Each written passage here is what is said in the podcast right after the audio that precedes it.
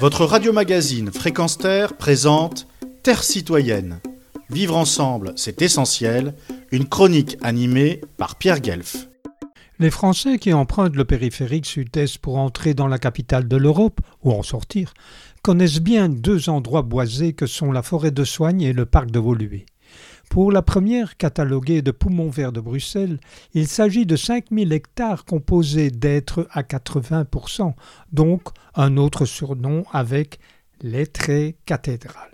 Quant au parc, il s'étend sur près de 70 hectares. Le site fut classé en 1972 et on y dénombre 180 essences différentes, dont des arbres remarquables.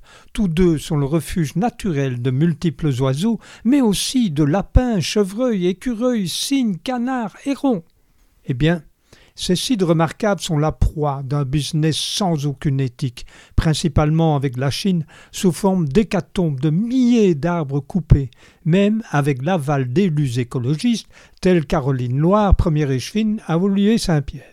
Ces coupes massives, au nom de prétendue régularisation de l'espace boisé, s'opèrent même en pleine période de nidification, c'est-à-dire du printemps à la mi-août, donc de reproduction. Pareille entreprise, c'est assurément la mort de couvées, de nichés, de portées, bref, de business sans le moindre remords. Bien entendu, cette opération de massacre écologique se déroulera encore sans le moindre problème, puisque, à part quelques citoyens choqués et sensibles à l'environnement qui réagissent en conséquence, les gens constatent, certains grommellent, et puis enfouissent la tête dans le sable.